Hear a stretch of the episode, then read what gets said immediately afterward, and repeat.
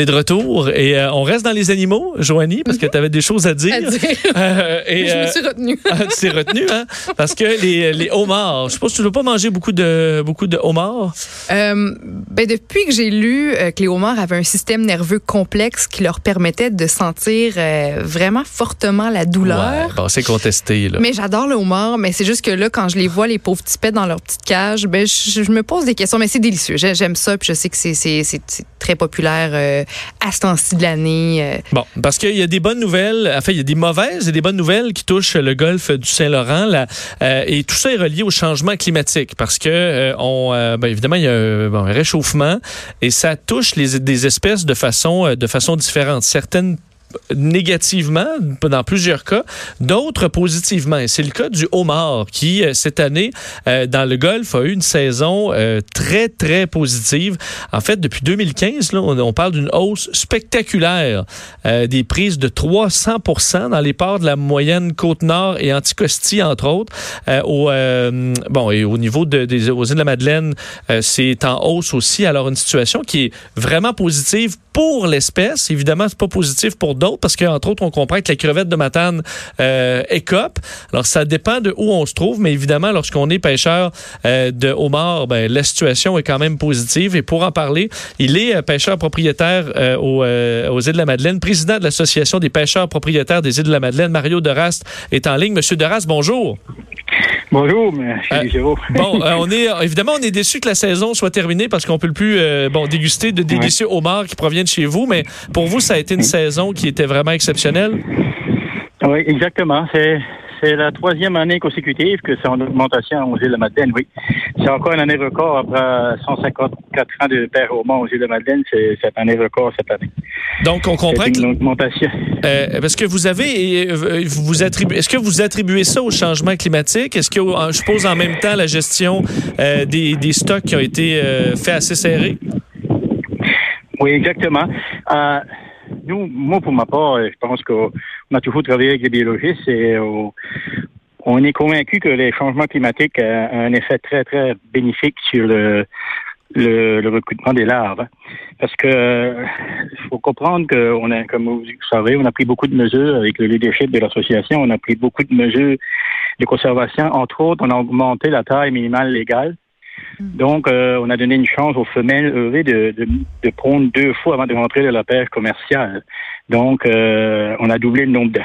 Ben, ceci étant dit, le changement climatique, le changement de l'eau, selon moi, je pense que ça a un effet très, très bénéfique sur le recrutement des larves. Pour vous donner un exemple, euh, c'est pas les chiffres précis, mais disons qu'on a, on sauve 1 sur, sur un milliard de larves, mais là, peut-être qu'aujourd'hui, on en sauve 2% avec le réchauffement de l'eau, parce que c'est, c'est bon pour les larves. Euh. C'est ça que, c'est ça qu'on prévoit, mais il y a peut-être, il y a d'autres facteurs aussi, certainement, mais, euh, ça, entre autres, je pense que c'est un facteur qui est, qui est très, très apprécié, appréciable. Évidemment, on dit qu'il y a d'autres espèces qui sont désavantagées. Pour pêcher le homard, vous avez besoin d'appât, entre autres quand même en quantité. Est-ce que ça, ça- les stocks vont bien ou euh, c'est plus difficile? Bon, les stocks sont, c'est plus difficile. Du côté de la poste, c'est un peu plus difficile. Mais on prend des, on, on fait, on importe de, des stocks de, d'extérieur, de- du Pacifique, là, du macro et tout ça, qui viennent d'extérieur, beaucoup qui viennent du Japon et ces affaires-là. On, on prend nos, apports assez loin. Euh, autour des îles, comme je disais tantôt, le, le, le- c'est certainement que les prédateurs, il y a peut-être un peu moins de prédateurs aussi pour les larves. Ça, peut être une cause. Il y, a, beaucoup moins de macros, il y a beaucoup moins d'harengs aussi. La morue, c'est pratiquement, il y a, a plus de morue du côté sud du golfe. là. Ça fait que c'est tous des prédateurs qui, qui pourraient, qui amener, euh, amener, euh, bouffer le, le petit homard. C'est quand il est en période larvaire qu'il est plus sensible. Mais certainement que je pense que le- les années ici, c'est des bonnes années. Mais il y a une chose qu'il faut comprendre très bien, c'est que là, la température de l'eau peut être idéale. On le voit dans le nord, comme vous disiez tantôt, on le voit dans le nord, dans le nord du Québec, là, euh, sur la basse côte, la moyenne côte nord. Il y a des homards beaucoup qu'il n'y avait pas avant. Ça, c'est le réchauffement peut-être qui, est bon. Mais si ça vient trop chaud, c'est ce qui arrive dans le Maine. Quand ça vient trop chaud, ça peut être la disparition de l'espèce. Tu sais, il y a, une très bonne euh, une très bonne température idéale pour mort, mais si ça vient trop chaud, si ça continue à mener chaud, ça pourrait être dangereux dans l'avenir. C'est ça. Est-ce que ça vous inquiète quand même? Est-ce que vous entendez en parler chez vos, euh, chez vos pêcheurs?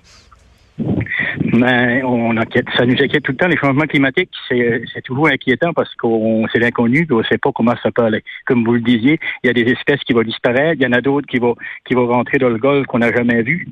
Euh, c'est un changement. Hein. Le changement fait toujours pas. Le changement est inquiétant. Mais on va, profiter des bonnes années sans, sans, sans, sans espérer que, que, que les mauvaises viennent de plus en plus tard possible. Euh, faut dire, puis vous, faisiez référence quand même aux, euh, euh, aux, mesures de conservation mises en place il y a, quelques années. je suppose qu'à certains moments, ça a été plus stressant pour vous de vous voir vos stocks être limités, mais est-ce qu'aujourd'hui, vous, vous en récoltez les fruits?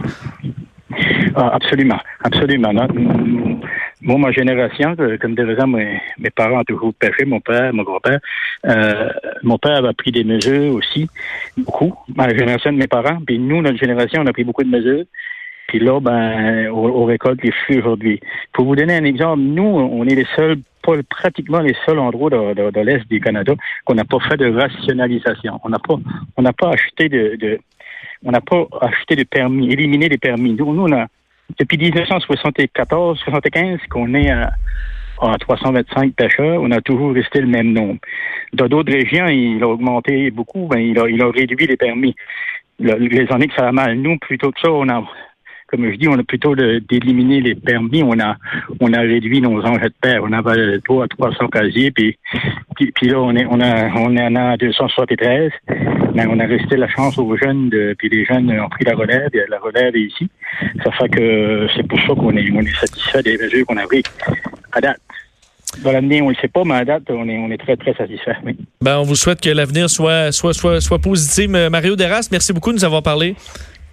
Ben, ça me fait plaisir. Puis, euh, au revoir et à la prochaine. On va aller vous voir aux îles euh, dès qu'on peut. C'est tellement beau. Merci. OK, merci. Au revoir. Mario Deras est président de l'Association des pêcheurs propriétaires des îles de la Madeleine.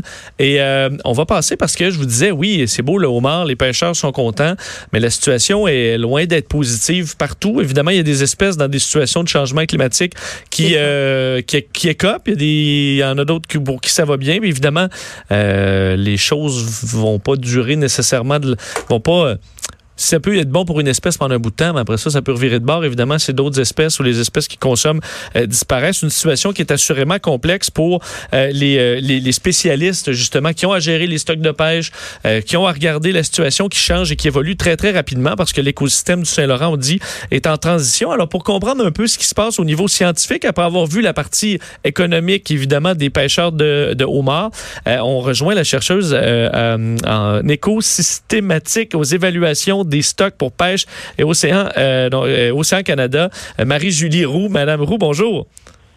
Bonjour. Ça va bien? Ça va très bien, vous? Oui, bon, content de vous, de vous parler parce que vous avez entendu, bon, évidemment, les pêcheurs de sont contents, la situation va bien pour le homard, mais c'est loin d'être le cas de toutes les espèces dans le golfe du Saint-Laurent. Non, c'est loin d'être le cas. Le golfe Saint-Laurent, c'est la rencontre des eaux chaudes et des eaux froides. Hein. Donc, on a un système qui est très productif.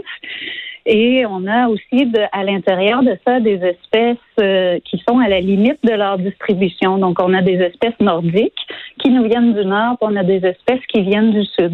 Le homard fait partie des espèces qui sont plus abondantes vers le sud, dont la distribution présentement se déplace vers le nord, dans le golfe. Et au niveau des espèces nordiques, moi, je travaille surtout sur les espèces démersales, donc celles qui sont associées au fond. On a la crevette nordique, son nom le dit, qui, est une espèce d'eau froide, et puis le flétan du Groenland, qui est également une espèce à la limite sud de son aire de distribution, euh, qui, eux, euh, montrent des signes plutôt euh, d'impact négatif par rapport au réchauffement des eaux profondes. On comprend. Et là, on va parler. Oui, allez-y. Ben, quand je dis impact négatif, c'est que pour l'instant, ce qu'on observe, c'est au niveau de la crevette nordique une contraction de son aire de distribution dans le golfe Saint-Laurent. On a aussi une diminution de la productivité. Euh, pour ce qui est du flétan du Groenland, là, on a une diminution de la croissance. Donc, c'est également une diminution de la productivité. Est-ce que ça pourrait s'accélérer ou c'est quelque chose qui va, euh, qui peut se stabiliser éventuellement? C'est difficile à dire. On ne peut pas prédire la météo avec exactitude dans cinq jours. Alors, c'est difficile à dire qu'est-ce qui va arriver avec des espèces dans cinq ans. Ce qu'on sait, c'est qu'au niveau océanographique, on a vraiment un changement directionnel. Donc, on a une augmentation persistante de, de la température au niveau du fond, dans les eaux profondes du Golfe. Donc, ça, c'est une tendance qui est établie depuis déjà quelques années. Et les, ce qu'on observe, la diminution de la productivité ou la, le rétrécissement de l'aire de distribution des espèces comme la crevette et le fléton du Groenland, c'est associé avec ce changement-là qui est directionnel. Donc cette tendance-là dans le temps. On n'a pas, euh, on n'a pas le même signal très clair euh, sur les, petites espèces, donc les poissons pélagiques par exemple, qui eux vont évoluer plus au niveau de la colonne d'eau ou il y a un réchauffement euh, des eaux de surface, mais il y a encore beaucoup, beaucoup de bruit dans ces tendances-là. C'est pas clair. Et c'est la même chose au niveau des espèces. Il y a encore, il a, on observe certains changements, mais la, la, la tendance en tant que telle n'est pas établie.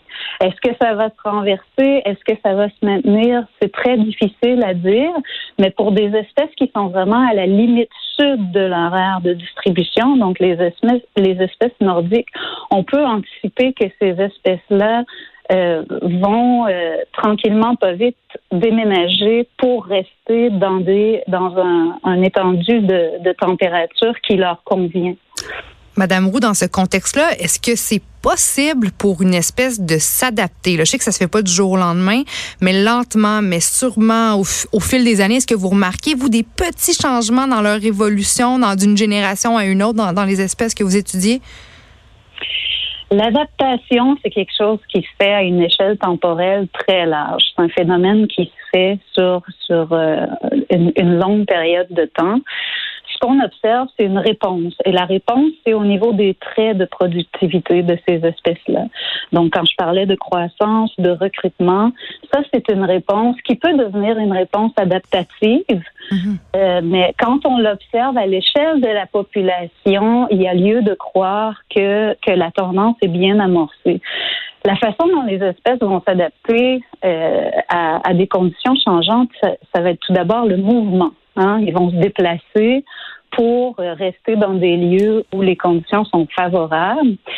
Et puis, quand on commence à détecter des traits de productivité, mais là, peut-être qu'elles sont contraintes dans des lieux où les conditions restent défavorables. Donc, c'est ce que ça nous indique un peu. C'est que là, elles ont peut-être pas ou peu euh, le loisir de, de, bouger pour minimiser l'impact. Mm est-ce qu'on euh, devient vulnérable à d'éventuelles espèces envahissantes? Est-ce que c'est quelque chose qu'on peut voir arriver ou il y a quand même une diversité, une solidité de l'écosystème qui, qui nous évite ça?